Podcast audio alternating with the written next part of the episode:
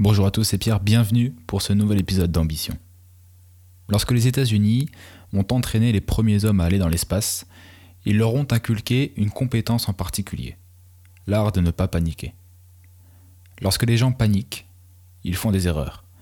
Ils oublient les règles, ne suivent plus les procédures, ils dévient du plan initial. Ils ne répondent plus et cessent de réfléchir clairement. Ils ne font que réagir. À la chose à laquelle ils devraient réagir, mais aux hormones de survie que produit leur corps. Bienvenue au cœur de la plupart des problèmes sur Terre. Tout est planifié à la lettre, tout est prévu, et lorsque quelque chose d'inattendu survient, on échange notre plan si bien préparé contre une panique générale. À plusieurs milliers de kilomètres de la Terre, la panique c'est du suicide. Il faut donc s'entraîner, et ce n'est pas si simple. La vie n'est pas vraiment différente. Les obstacles que l'on rencontre nous rendent émotionnels et la seule manière de survivre ou de les surmonter, c'est de contrôler nos émotions. Devenir capable de nous maîtriser en toutes circonstances.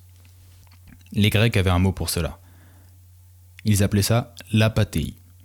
C'est le genre d'équanimité calme qui vient avec l'absence d'émotions irrationnelles ou extrêmes. Ce n'est cependant pas la perte de sentiments, mais juste la perte de, de, la nature nuisible et inutile des émotions. Ne laissez pas entrer la négativité. Dites simplement non merci. Je ne peux pas me permettre de paniquer.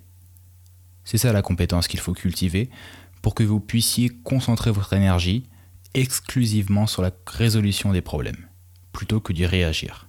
Comme l'écrit Gavin de Baker dans son livre Le don de la peur, quand tu t'inquiètes, demande-toi Qu'est-ce que je choisis de ne pas voir maintenant?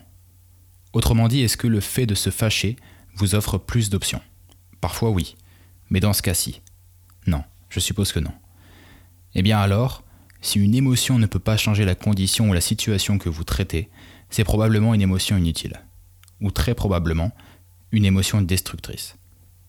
La vraie force réside dans le contrôle et la domestication de ses propres émotions, pas dans le fait de prétendre qu'elles n'existent pas.